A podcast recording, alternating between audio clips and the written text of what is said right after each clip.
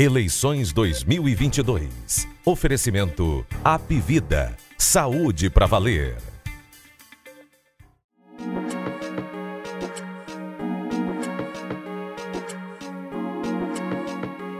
com Jogo Político, episódio 191. E para você que nos acompanha no YouTube, no Twitter, no Facebook, também na versão ao vivo agora, você agora acompanha o Jogo Político Podcast, não só nas plataformas de áudio que você já acompanhava, seu agregador é, de podcast preferido, a gente está no Spotify, no é, no, na Amazon, é, no Google, enfim, nos, nos, principais agregadores, mas também agora a versão ao vivo, a gente não mais de casa como ficou ao longo da pandemia, mas é, é, estamos é, aqui do estúdio na Aguanambi 282.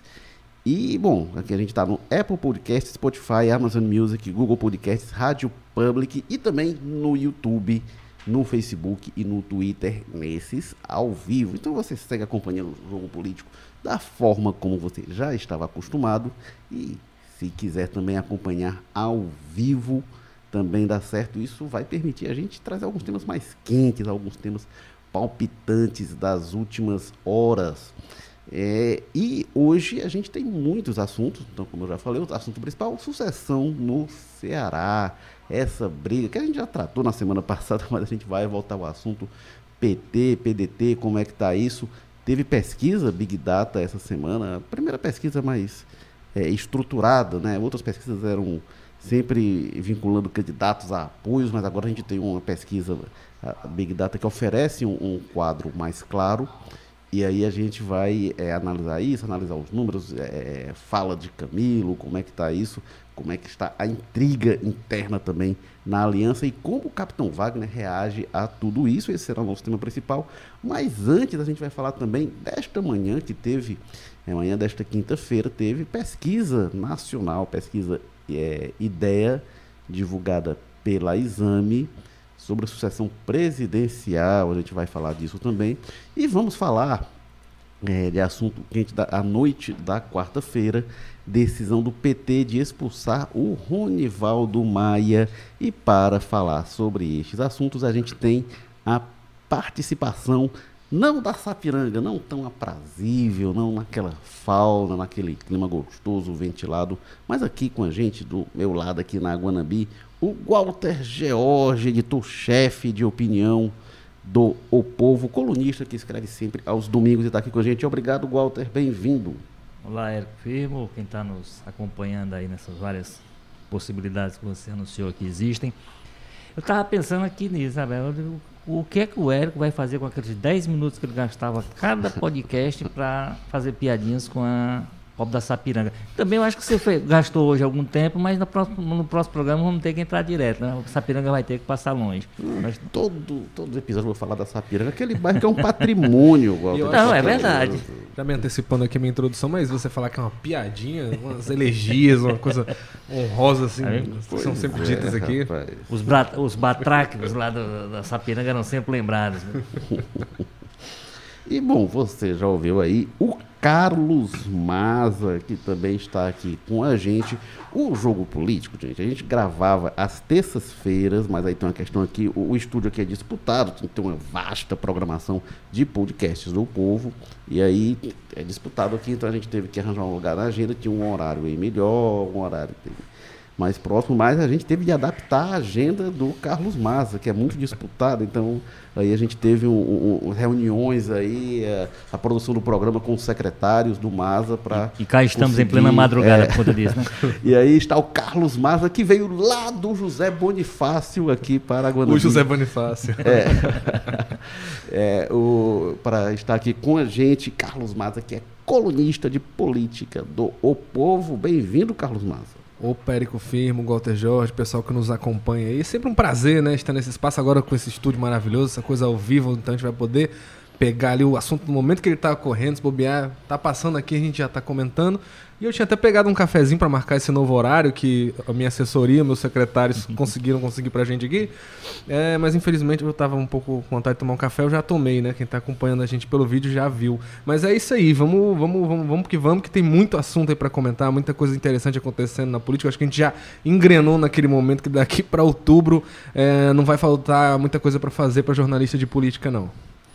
Com certeza. Você vê aí que a, a, produção do Carlos Maza é realmente diferenciada, né? Só ele tá com um cafezinho aqui, tinha um pãozinho de queijo. Tinha...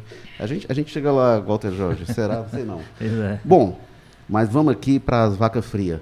É, saiu hoje de manhã a pesquisa é, Ideia, divulgada pela Exame, foi a primeira pesquisa é, ideia depois da, da saída do João Dória. Então ela tem uma oscilação que é importante. Não sei se só a saída do Dória justifica isso, mas a gente tem o Lula subindo 4 pontos percentuais e o Bolsonaro também 4 pontos, pontos percentuais. Então a pesquisa dá 45% para o Lula é, e dá 36% para o Jair Bolsonaro. Cenário na pesquisa de segundo turno entre os dois, mas possibilidade de o Lula vencer no primeiro turno. O Ciro Gomes oscila dois pontos é, para baixo e a Simone Tebet dois pontos para cima. O Ciro fica com 7%, a Simone Tebet com 3%. Também a primeira pesquisa ideia é, que é, depois da saída do Dória, como eu falei, e depois, obviamente, que o PSDB anunciou o apoio é, a Simone Tebet. Tem a expectativa de que seja anunciado o Tasso Gereissati como vice é, da Tebet.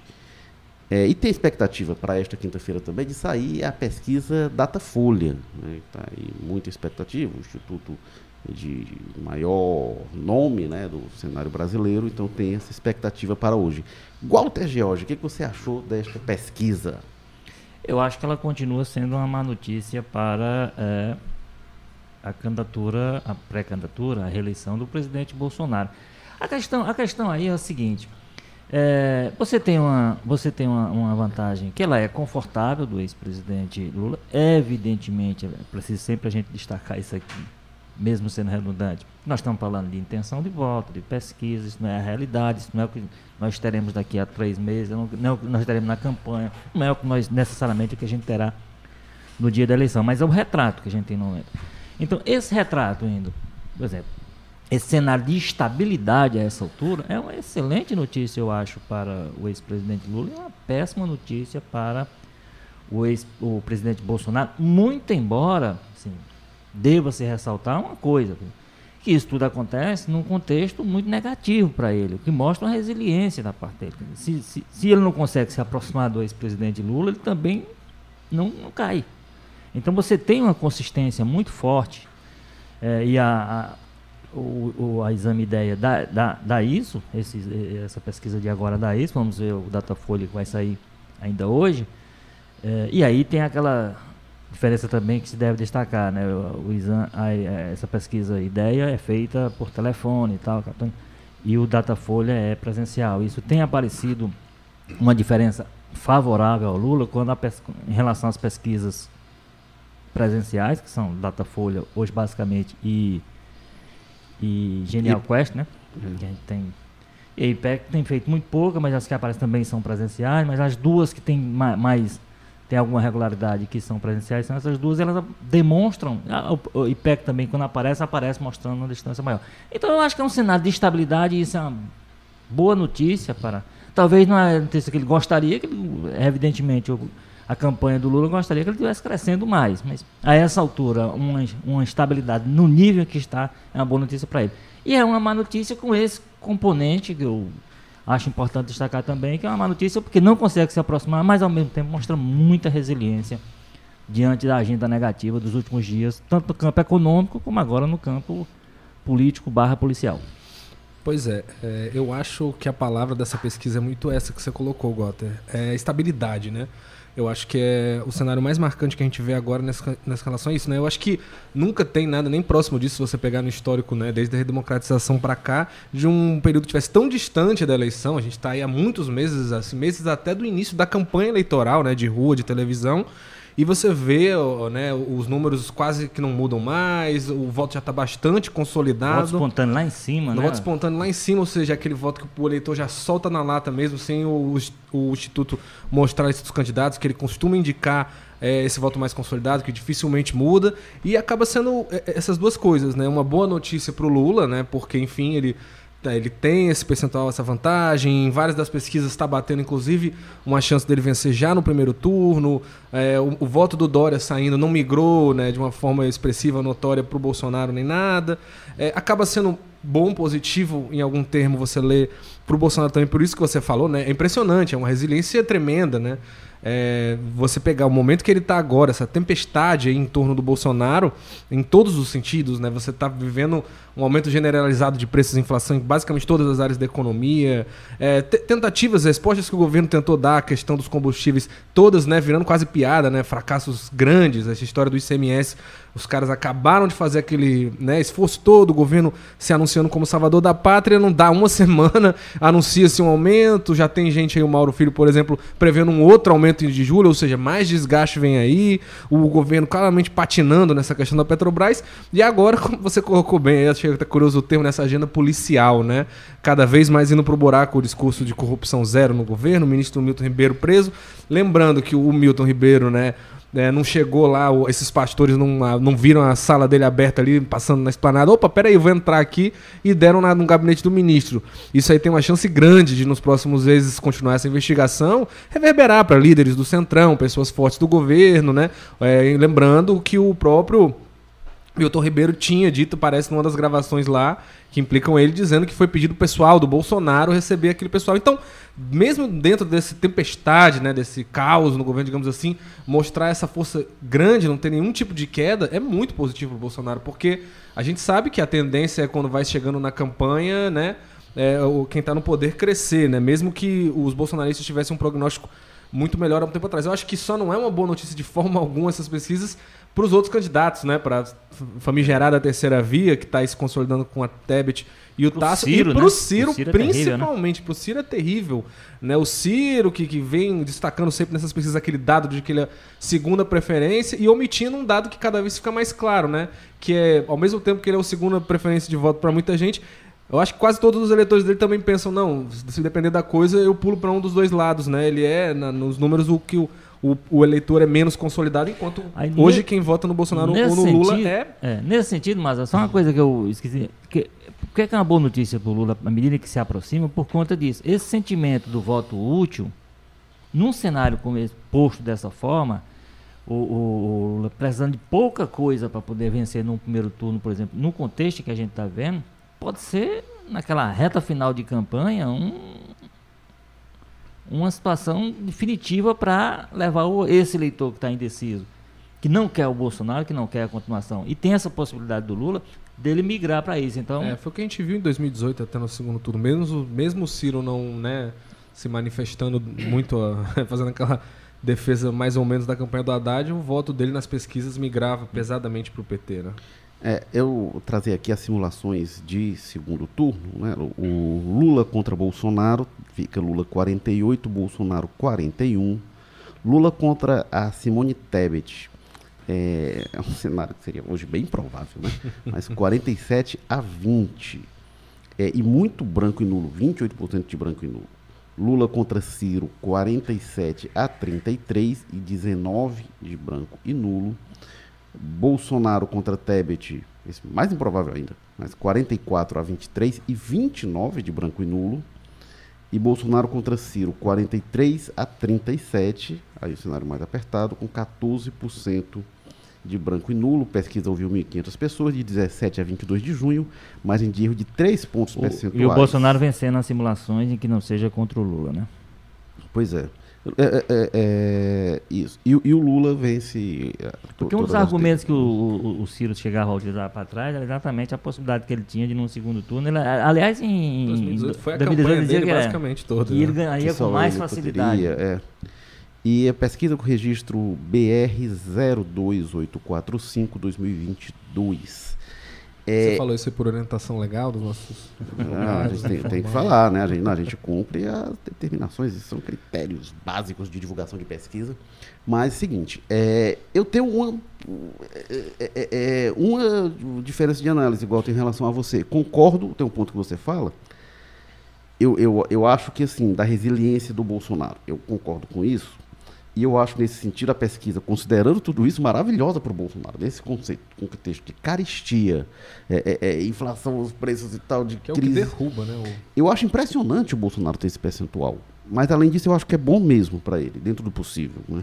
O que eu acho é, é, E aí, uma coisa importante, né? A pesquisa, como eu falei, 17 a 21, né? Ela é aqui 17 a 22. Então, é, terminou de ser feita ontem, não dá para saber se ela já tem em que medida algum efeito da prisão do Milton Ribeiro. A, a propósito, a gente teve também, eu falei que o episódio 191, essa contagem não considera, ela considera os episódios, digamos assim, ordinários, que a gente ontem teve um jogo político especial é, tratando do, do, da prisão do Milton Ribeiro, Operação Não Meca, a questão dos pastores. Tá? Então, por isso a gente não vai entrar muito aqui, mas se você for lá no YouTube, na plataforma de podcast, você tem também este episódio especial. É, mas assim, não acredito que já tenha tido impacto significativo na pesquisa. Então tem mais um fato negativo aí para o Bolsonaro. Ainda assim, ele está aí nove pontos atrás é, do Lula. Concordo que a gente tem um voto muito consolidado, mas eu não, não acho que seja absolutamente consolidado. Eu acho que tem uma parcela muito significativa da população que não está ligada em eleição ainda. É menor que em eleições anteriores, mas ela é bem maior do que esses 9%, esses 9 pontos aí de diferença. Então eu acho que. Mas isso, mas essa, Érico, eu não acho que seja uma boa notícia para o governo, não. Porque é, essas pessoas não necessariamente são pessoas que tendem a migrar para, para o Bolsonaro, e eu acho que até o contrário, essas pessoas ligadas ao, ao dia a dia difícil que estão vivenciando, é, é, conciliando isso a uma agenda de eleitoral que você disse que elas, para, a qual elas ainda não despertaram, eu acho que essas pessoas, hum, é, a tendência pode ser até o contrário, pode ser até umas pessoas que nesse momento não se manifestam, né? Não manifestam o seu desagrado, alguns até por dizer, ah, política eu não quero nem conversa, política eu quero distância e tal. Não, se ela decidir votar, porque evidentemente essa pessoa também pode não ir, pode anular, pode fazer mil possibilidades. É. Agora, se ela for votar, ela vai votar com o sentimento de uma realidade que ela está vivenciando. Pode ser que isso ainda não apareça na pesquisa também. Então essa pode. dúvida é uma dúvida que é inclusive uma dúvida contra o governo. É, não, eu não sei se é contra. Ela pode ser que sim, pode ser que não. Não, o, é, o que é eu, acho... que eu digo, é uma dúvida também contra o governo. O que, eu é acho, o, o que eu acho é que a essa altura, você está atrás é, nove pontos, como aparece o Bolsonaro, ele está muito no jogo. Eu acho que é um resultado que deixa ele no jogo mais do que ele começou o ano. Inclusive me surpreendeu, eu comentei aqui ontem, me surpreendeu a estratégia do Bolsonaro, que ele começou o ano até ali março, moderando o discurso e tal, ali um Bolsonaro mais tranquilo, e ele cresceu e reduziu muita diferença nesse período. E aí depois a gente viu, não sei se ele não se controlou, não sei se foi estratégia, a gente viu a volta do Bolsonaro brigando com o STF, com não sei o quê. Eu acho que a estratégia acho que tem uma explicação. Qual é? E, e eu acho que reflete o, esse resultado. Eu acho que ele, ele, ele, ele abriu mão dessa estratégia eleitoral porque ele viu ela com dificuldade de funcionar. As pessoas perceberam. Então, ele foi atrás do seu eleitorado fiel, que é aquele que quer, quer que ele faça isso. Esse eleitorado fiel é grande, é barulhento, é muita gente mas não reelege o Bolsonaro. É. O que, o que eu acho. Agora, agora, é o voto espontâneo, é o voto que vai com ele, inclusive vai fechar os olhos para tudo que acontecer em MEC, em gasolina, o que for, CPI, não sei das contas. Esse pessoal, o voto está decidido e não adianta acontecer nada. É, um, é uma parcela expressiva, é, é muita gente, é, e é fiel, indubitavelmente. É por isso que dentro de uma parcela de gente que já, já decidiu, ele tem um peso maior do que no conjunto é. das pessoas. É, o que eu acho em relação a isso, Walter, é que assim, aquele, a, ia dar resultado não, mas aquele Bolsonaro mais moderado, ele melhorou o desempenho nas pesquisas. E o Bolsonaro, a, o Bolsonaro, isso já tinha acontecido em outros momentos, o Bolsonaro, quando ele radicaliza, ele piora o desempenho dele. Isso é que eu não entendo, mas assim, eu não vou é, discutir assim, quem sabe mais de estratégia eleitoral, se eu ou o Carlos Bolsonaro, ou o Flávio, que eles estão também disputando, né? O que eu acho, Walter, é o seguinte, é, esse eleitorado fiel, e a minha impressão é o seguinte, a, vendo a estratégia do Bolsonaro, eu acho que o Bolsonaro tem uma estratégia muito mais atual e muito mais. Aí a gente vai entrar na legalidade ou não dos recursos, mas ele tem um domínio de, de recursos hoje de fazer campanha inclusive do submundo, que a campanha do PT, a pré-campanha do PT, olho e parece que é uma campanha dos anos 90 para o começo dos anos 2000. Eu acho isso muito antigo, tudo, as, as, linguagens, os recursos. E aí eu acho que o Bolsonaro na campanha, eu não vou me surpreender se ele atropelar. A militância que ele tem hoje é uma militância muito ativa, que pode realmente virar voto. E o que eu acho é o seguinte, essa diferença que a gente tem de nove pontos, se chega no dia da eleição assim, não dá para dizer que a eleição está decidida e não dá para dizer, você coloca ali três pontos aí de margem de erro para cima para baixo, o Bolsonaro, se chega no dia da eleição assim, ele, ele pode ganhar. E aí, indo para o principal, que eu acho que a grande notícia para ele. Eu acho o contrário, como disse. Eu acho a grande notícia para ele dessa pesquisa, comparando com a pesquisa de ontem, de, de quarta-feira do, do Data Poder, a pesquisa ontem dava 17 pontos de diferença no, na simulação de segundo turno. É, essa aqui dá 9. Dá, dá, não, dá, dá 7. Dá 7 pontos 7. de diferença. É uma diferença que está perto ali do limite da margem de erro de três pontos. Né? Você tem uma de você falar seis pontos ali no limite e ela é de sete. É, e, e, isso é, é, é, é, complicado. Agora, eu repito o que eu falei também ontem. Eu não considero muito simulação de segundo turno. É, segundo turno que, é assim, é complicado. Vai, você vai ver se. Mas assim, é um, é um primeiro turno que não está definido aí no cenário quais vão ser os candidatos. É, tanto, aí você tanto que você vê que faz segundo turno, turno Bolsonaro e, e, Simone Tebet, né? Que eu sempre. que é. os, os bolsonaristas pegam muito as previsões de segundo turno da eleição passada, né? Para dizer, para descredibilizar e tal. Eles pegam mais de um mês antes, antes de ter tido aquela onda no primeiro que... turno tiram de contexto totalmente, como se uma opinião de uma pessoa agora. Possivelmente, se o Bolsonaro ganhar, vamos pegar as pesquisas que não vão pegar as pesquisas que estão na época, vamos pegar essas pesquisas que tá, por exemplo, essa que dá 17 pontos. Chance aí vamos dizer, olha aí, turno. como os institutos estavam comprados, o Bolsonaro ganhou, pois é. apesar é. de dizer que o Lula tinha 17 pontos. Mas simulação de segundo turno é, é ela, ela mesmo quando é na véspera, assim, na véspera do primeiro turno, que uma coisa assim, ah, se o segundo turno for esse, outra coisa assim, não, o segundo turno é esse, quem estão são esses aqui, e os outros não estão, e, e, e, é isso, é muito, é, é, é, e pesquisa, mesmo pesquisa normal, ela, elas erram mesmo, não, isso é uma coisa importante de você ler pesquisas. A, a, pauta, o sentimento que vai estar nas ruas, o sentimento que vai ser notado nas redes sociais, você com, querer comparar no início da campanha eleitoral e no dia da eleição já é totalmente diferente. Imagina agora, que a gente está há meses do início disso, né? Então não, não tem pé nem cabeça, né? Querer comparar esses dois. O que a gente pode ver é a evolução desse cenário daqui é, até lá, né? Por exemplo, a gente está hoje debatendo a questão da gasolina aí, dos combustíveis, a prisão do Milton Ribeiro. Vai saber se lá qual vai ser o tema que vai mandar nessa campanha, se vai ser isso mesmo, se não vai ser outro, se não, a gente não vai estar tá debatendo comunismo de novo, que nem em 2018, porque o Jair Bolsonaro insistiu nessa pauta. Tem muita coisa que ainda vão ter as estratégias das campanhas e muita coisa vai, colar ou não, né? Então é muito difícil fazer esse tipo de análise tão cedo. É, mas vamos aqui então para nossa conversa aqui local. É, ontem à noite teve uma reunião inacreditável é, do PT no Ceará, é, que acabou decidindo pela expulsão do Ronivaldo Maia, naquele caso né, horroroso, de, de, ele é acusado de tentativa de feminicídio, avançou com o carro sobre é, a companheira e é, o PT decidiu expulsá-lo. O relatório do Conselho de Ética pela expulsão durante a votação, votação muito tensa, a sessão demorou muitas horas, terminou ali depois de 10 da noite, começou no fim da tarde, foi até depois de 10 da noite, e aí apareceu um, um relatório paralelo, vamos dizer assim, uma proposta alternativa, que não era pela expulsão, mas era pela suspensão do Ronivaldo até dezembro de 2024, até o fim do mandato dele como vereador, e aí foram votar duas propostas no diretório estadual do PT. Como eu falei, reunião muito tensa, gente passando mal, gritos, enfim, muita, muita briga mesmo. E aí a votação terminou empatada entre as duas propostas de expulsão e de é, é, é suspensão. 26 a 26. Coube ao presidente estadual do PT, o Antônio Filho, Conin, o voto de desempate. Não gostaria de estar no lugar do Conin. E aí ele deu o voto pela expulsão do PT, deverá ter recurso para a direção nacional, mas o cenário hoje é esse. Lembrando que o Ronivaldo, na Câmara Municipal, é, é, o Conselho de Ética decidiu pelo arquivamento é, é da representação, pela cassação dele. Carlos Mata, você estava acompanhando é, é, essa, essa reunião do PT, você estava monitorando tudo. O que, que você conta aí para a gente? Pois é, Érico, é, foi uma sessão daquelas, né? Muita movimentação, é, muito bate-boca, remete até a aquele processo antigo, né, do PT lá do início dos anos 2000, ali, antes de se estabilizar no governo federal, né? Muita gente fazendo comparação com da época que a Luiziane foi escolhida candidata lá atrás, que era sempre os diretórios rachados, muito bate-boca, muita discussão. É, e, e, aquela história, né? o componente ali do caso torna tudo muito mais grave, muito mais tenso, né?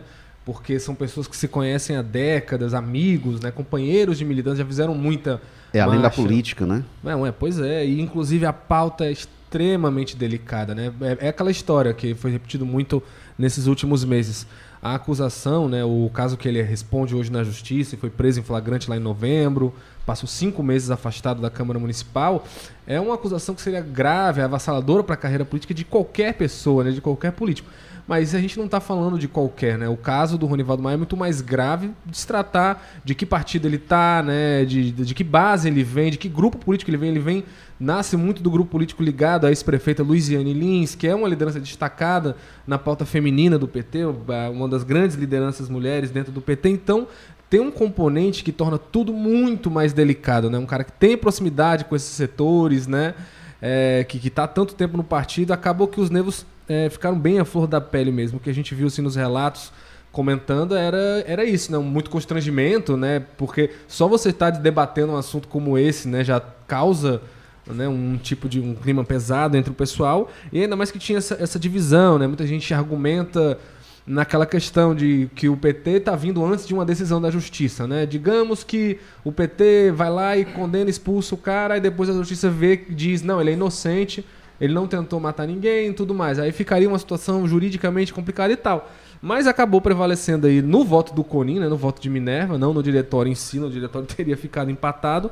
Mas foi fazer a sua tese de que há uma questão né, de, de quase moral, ética, né? É uma pauta importante, não é qualquer pauta, né? É, o PT precisa fazer uma sinalização com relação a isso, porque senão é muito grave, né? Até para ter a, a, a, moral, digamos assim, para comentar outros casos, para militar dentro dessa área, né?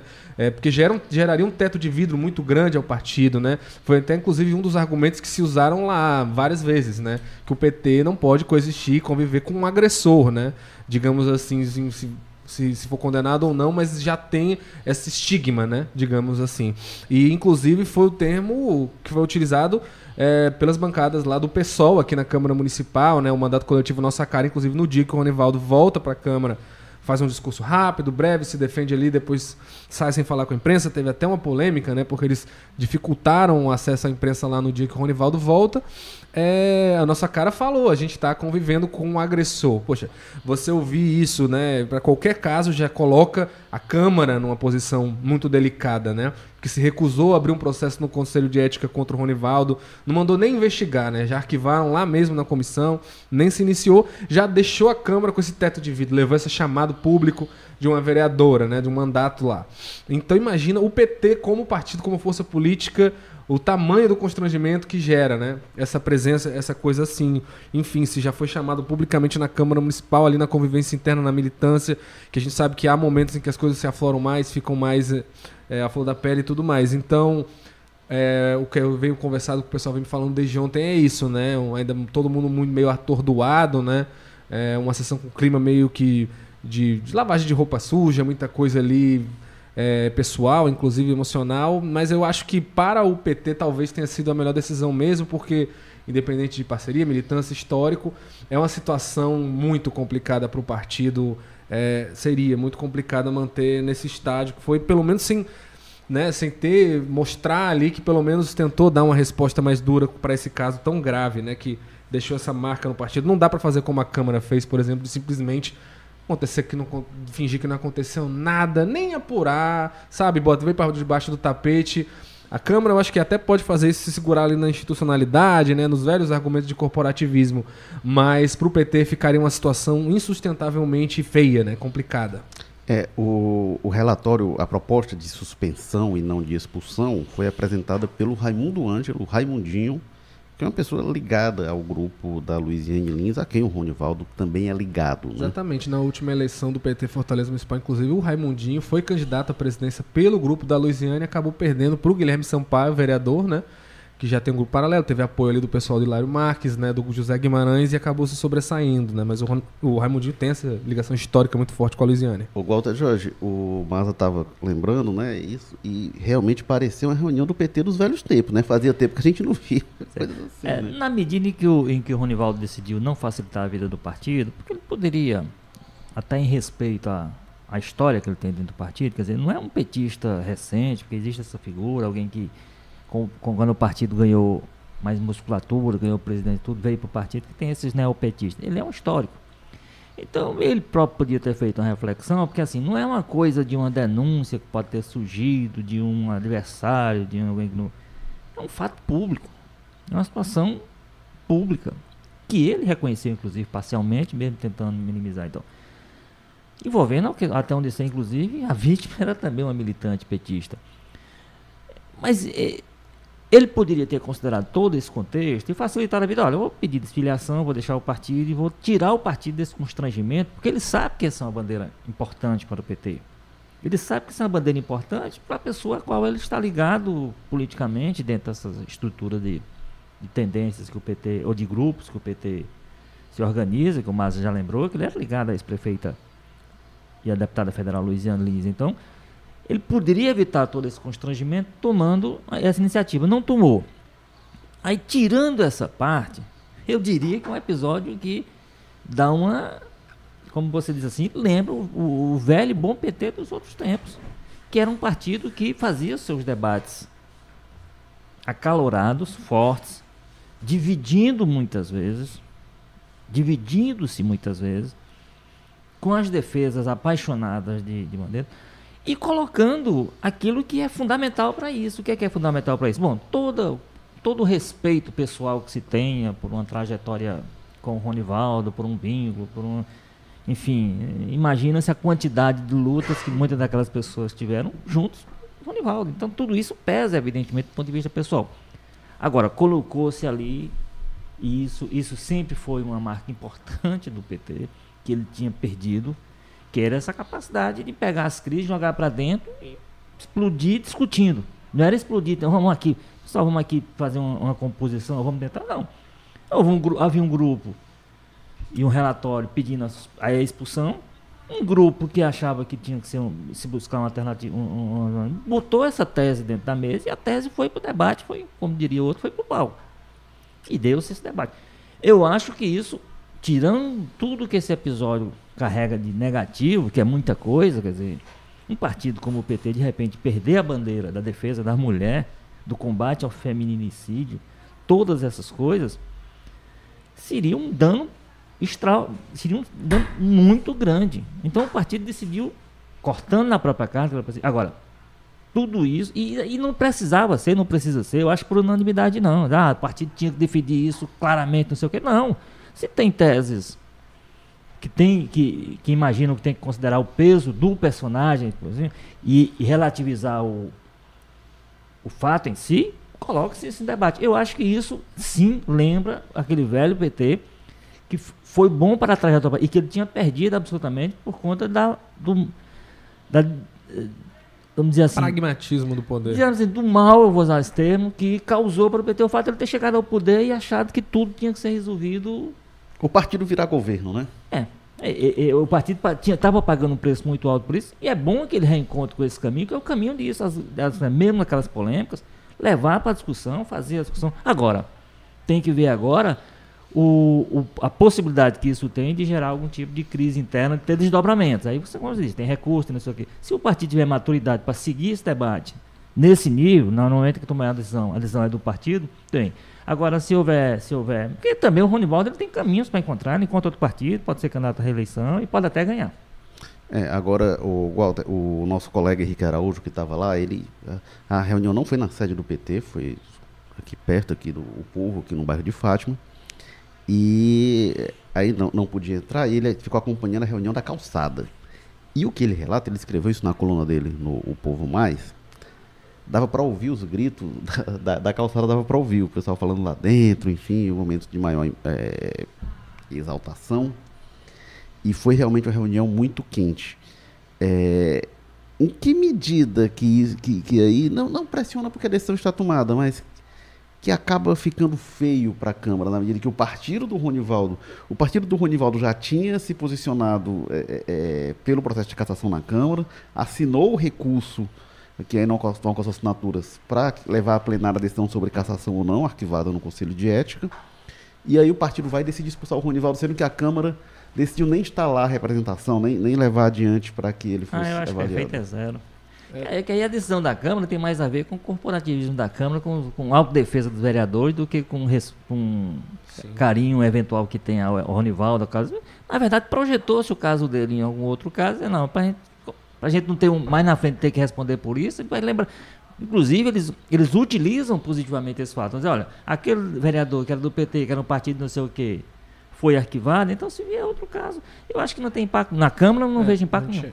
não. E tem uma questão também que é, antes mesmo, a gente chegou até a noticiar isso, lá atrás, assim que aconteceu o episódio, né, o PT Fortaleza, ainda não tinha nem subido para estadual, é, decretou a, a, suspensão dele, né, do partido.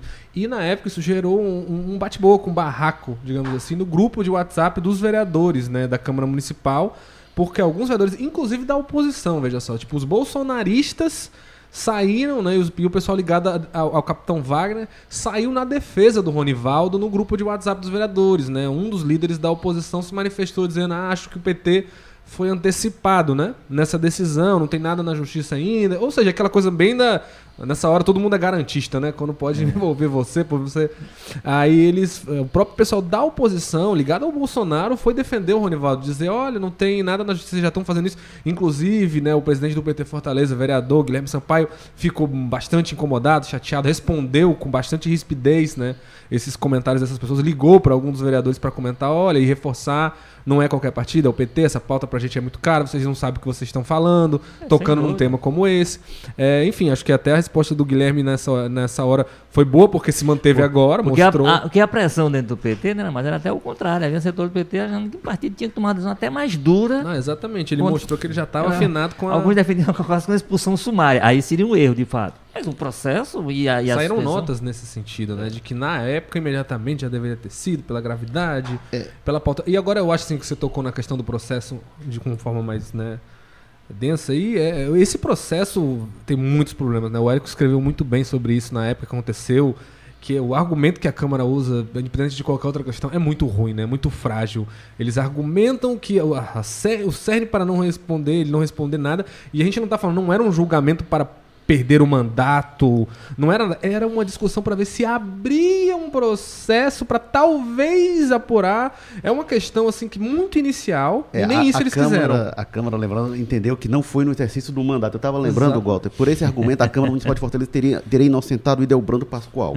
Idelbrando Pascoal, aquele acusado de mandar matar gente com a motosserra, o, o crime cometido por ele foi antes de ele, de ele se eleger deputado. E a Câmara dos Deputados caçou porque o cara matou gente, esquartejou ah, com motosserra. Exatamente, não querendo de forma alguma não é, aproximar não é, os casos Não é o Ronivaldo da mesma coisa, mas dizendo... Mas o argumento serviria. Até o Idelbrando, na Câmara Municipal de Fortaleza, por aquele argumento iria se salvar. Mas vamos aqui então para o nosso último tema, a gente está aqui, vai, vai, até às 10, então vamos né, aqui logo, é porque... É, mais... é é porque é, é, o estúdio aqui é sempre super disputado, como eu falei, tem os Vamos horários um aqui termo, que dá. Ou, nem minha assessoria, um nem minha assessoria é. consegue manter mais do que essa uma hora aqui. É, então, é, a gente vai falar de eleição no Ceará. Né? A gente tem muitas articulações. Vamos um tema mais ameno, né? É, teve a confusão. A gente Tranquilo. comentou na semana passada a relação PT-PDT, mas estava tendo o encontro do, do, do PDT na semana passada é, é, de apoio ao Ciro e tal, e foi uma confusão. Para união, né, para é. acalmar os ânimos, segundo eles próprios. Eram. E foi uma confusão. Aí saiu briga do Lupe com o Evandro Leitão, Lupe declarando apoio ao Roberto Cláudio, e aí nessa semana já teve a tentativa de compor, enfim. É, e é, manifestação muito incisiva do é, Camilo Santana em apoio da Isolda, disse que ele é a mãe do, do Ceará, mãe do pai que, né, do alfabetização na idade certa. E saiu pesquisa também, né? Deixa eu ver, ler aqui a pesquisa Big Data contratada pela TV Record, que traz o seguinte. É, cadê a pesquisa? É, Ih, rapaz, vou passar aqui para o Walter George enquanto eu encontro que eu peguei aqui os números da rejeição. Desde que você não queira que eu dê os números. É, não, mas, mas eu- é, aqui eu não vou ter, ter todos, mas já já eu trago. Mas é, Roberto Cláudio contra Wagner fica 40 a 35 e Wagner contra Isolda Sela ele fica 44 a 29. Wagner contra Mauro Filho é 45 a 19 e Wagner contra Evandro Leitão 49 a 11. É, eu vou já trazer os dados é, é, gerais dessa pesquisa, mas Walter George, deu seu apanhado aí sobre tudo isso, pesquisas, movimentações, enfim, o que está acontecendo no Ceará.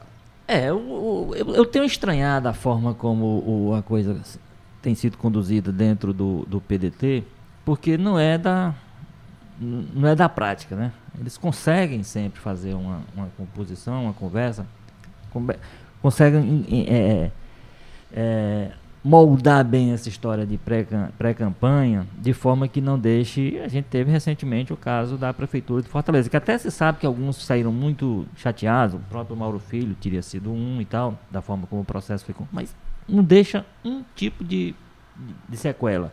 Isso permite que se faça uma campanha, como foi feito em, em 20, muito difícil, né? com a candidatura do outro lado forte, mas ao final é, vencedora. Eu acho que tem uma série de confusões estabelecidas nessa campanha. Agora, para mim, o nascedouro de tudo tem sido a dificuldade de conciliação dos palanques. Eu entendo se que se não, se não houvesse o fator Ciro Gomes com seus discursos muito fortes contra o PT, que inclusive surpreendentemente dessa vez não poupou o Ceará dos seus ataques, né? Então, começa atacando Lula, atacando no nível político, depois vai para um plano pessoal, depois começa a atacar o PT, quadrilha, aquela rododinha, e, e, e a partir de certo momento, inclusive, parte do PT do Ceará. Então, cria-se uma, criou uma situação que isso foi também dificultando um pouco os passos de outro elemento importante nessa na articulação desse momento, que é o Camilo Santana. Então o Camilo foi ficando difícil dele se movimentar dentro do PT, porque cada vez que ele tentava fazer algum movimento, via o Ciro e dava uma pancada. Vinha o Ciro e dava uma pancada. Então, eu, eu acho que isso acabou. E aí também, possivelmente, foi ajudando o Camilo a ter uma posição dentro dessa confusão que foi se estabelecendo no âmbito do PDT. Quer dizer, era pacífico a partir a- a- até um certo momento que a candidatura seria do PDT, o PDT indicaria. Foram apresentados quase nom- quatro nomes lá atrás, ao- e nessa lista não houve nenhum tipo de reação naquele momento. Eu não lembro nenhuma manifestação de ah, essa lista aí tem um que a gente não aceita, o Roberto Cláudio a gente não aceita e tal, etc. De repente aparece, inclusive o Guimarães, que é uma voz diferente das que Tipo, não, a Luiziane tem um problema pessoal ali que ela não resolve com, com o Roberto Cláudio, mas a gente isola. Só que vê o Guimarães não, o Roberto Cláudio a gente não aceita. Uma manifestação que pode até ser legítima de um aliado. Eu só acho extemporânea. Ser feita nesse momento é absolutamente. Então, tudo isso demonstra para mim que os palanques se misturaram de uma forma ruim para a aliança, né? É, e cria toda essa confusão. Agora, abstraindo-se tudo isso e vindo pulando para a pesquisa, eu acho essa pesquisa muito boa para o grupo aliado. As duas candidaturas que estão postas com mais força, tanto a do Roberto Cláudio quanto a do da Isolda, mostram-se muito competitivas para essa fase eh, da campanha.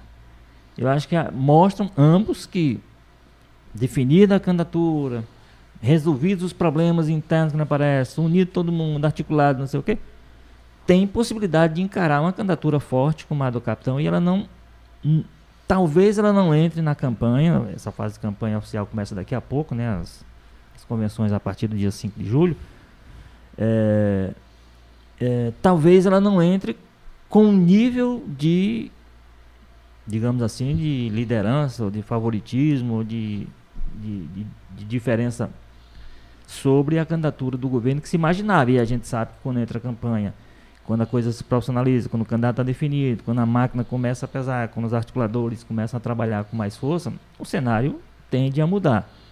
Então eu acho o, essa, é, tomando-se essa pesquisa como uma base para a gente começar a pensar sobre os nomes que estão postos, a situação que a gente tem para começar a campanha, eu acho que o governo começa até mais forte do que muitos deles imaginavam.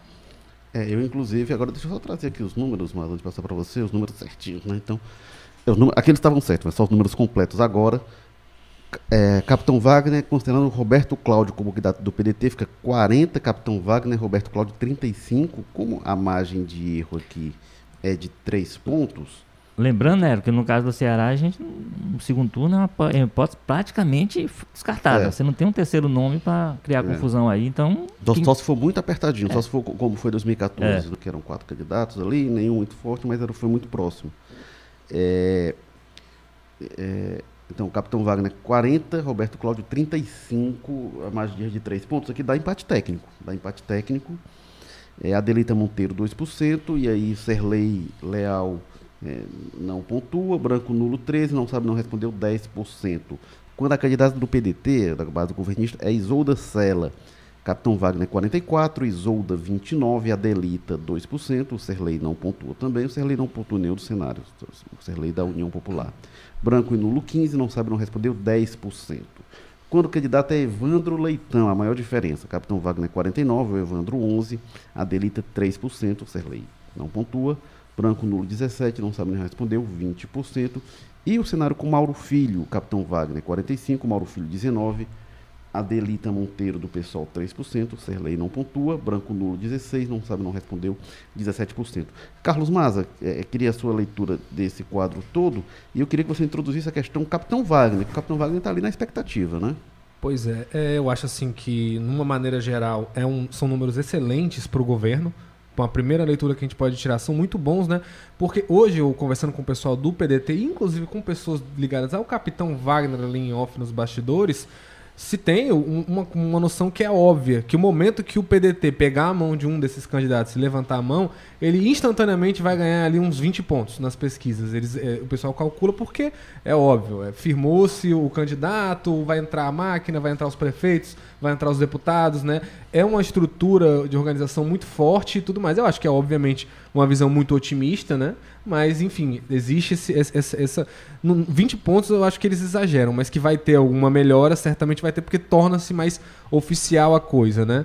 É, talvez mais 20 pontos para um cara como o Evandro Leitão, que é mais, menos, bem menos conhecido, está mais atrás e tudo mais. Então eles acham que no momento que confirmar a candidatura um Roberto Cláudio pelo patamar que ele aparece de empate técnico, ele já passaria até o Capitão Wagner. E falam também, ó. Né, e aí eu acho que aí é o seu segundo ponto que dá para tirar de análise, que é, é muito bom para Isolda, né? A Isolda é muito menos conhecida, apesar de agora tá, já, já a governadora já tem uma visibilidade diferente, já está percorrendo o interior, que é hoje a grande fragilidade do Roberto Cláudio, né? É, o interior do estado, a penetração dentro desses municípios mais afastados.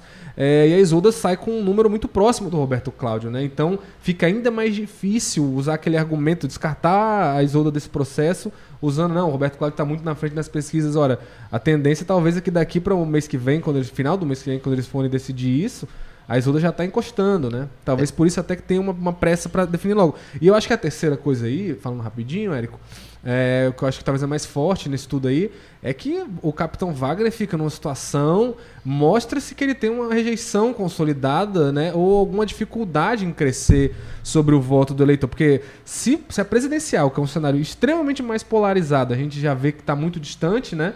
Já tem muito tempo para as coisas mudarem, imagina para estadual. E você vê no cenário com o Evandro, o, o Evandro tem 11%. No cenário com o Roberto Cláudio, ele tem 35%. Então, você tem 24 pontos de diferença. E mesmo assim, nos dois cenários, o Capitão Wagner não sai dos 40%. Ele não consegue puxar é, uma, uma quantidade mais expressiva disso. Então, mostra que, mesmo com um candidato que ninguém conhece, que esses 11% do Evandro deve ser só pelo, né, o entre aspas ali, PDT, e a pessoa, ah, o PDT é esse cara aqui, porque eu acho que o Evandro não tem muito conhecimento, né? O próprio Evandro não deve estar, ah, meu Deus, eu tô muito atrás dos outros, porque ele, lógico, eu não tenho né, o conhecimento do ex-prefeito de Fortaleza, nem do, da governadora do estado, né? É, en- Enfim, e mesmo com essa pessoa desconhecida, o capitão não sai da casa dos 40%. Então mostra que ele pode crescer, óbvio, né? Mas assim, não vai ser uma coisa fácil, né? É uma é uma luta. Ele vai ter que se impor, porque óbvio que ele, quando o Evandro ele é muito mais conhecido e, e não tem um, um salto grande, mesmo o Evandro sendo bem menor do que os outros candidatos do PDT. Então gera, eu acho que estão essas três leituras assim, mas conversando, ouvindo a base, você via que o sentimento foi muito mais positivo entre o governismo mesmo.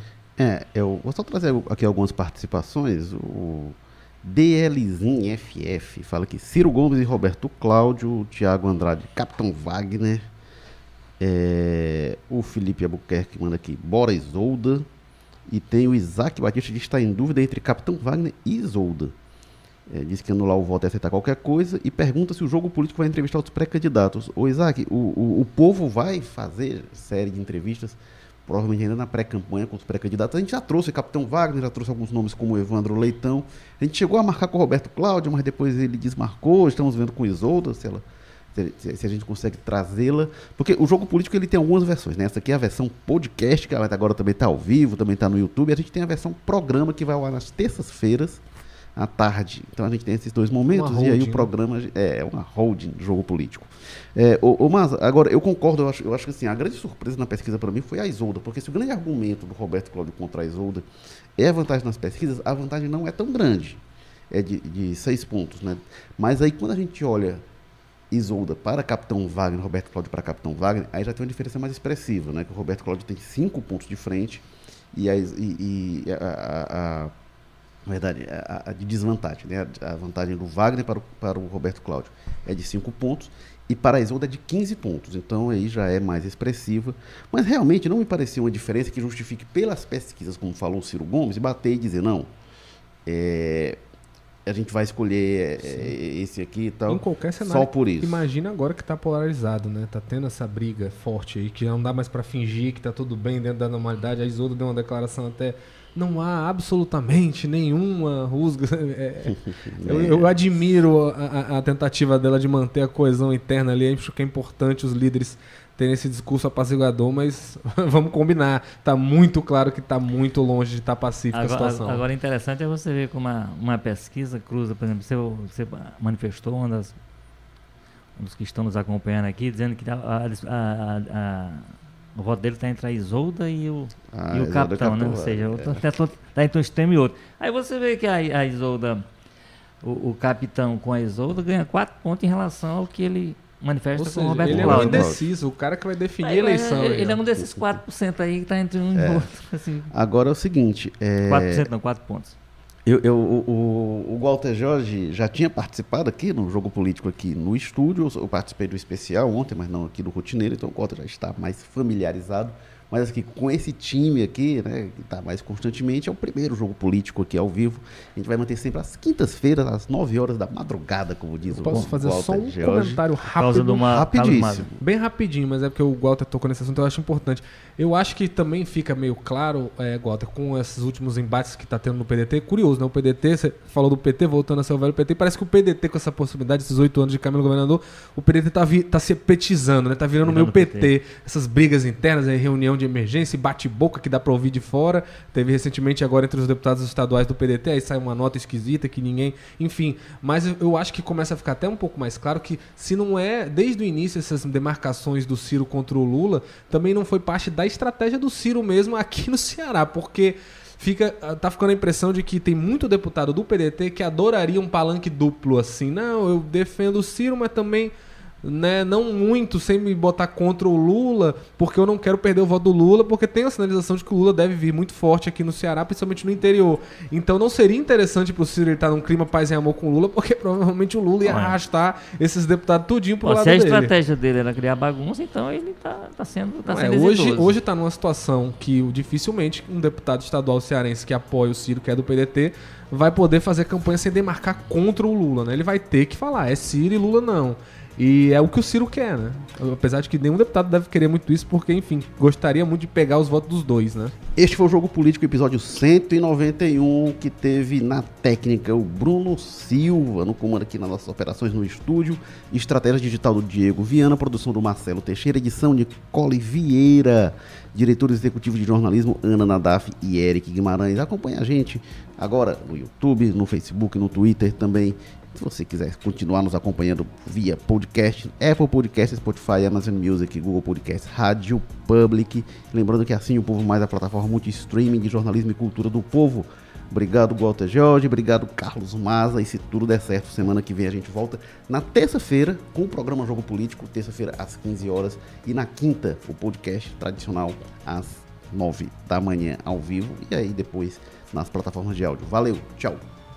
Eleições 2022. Oferecimento Apivida. Saúde para valer.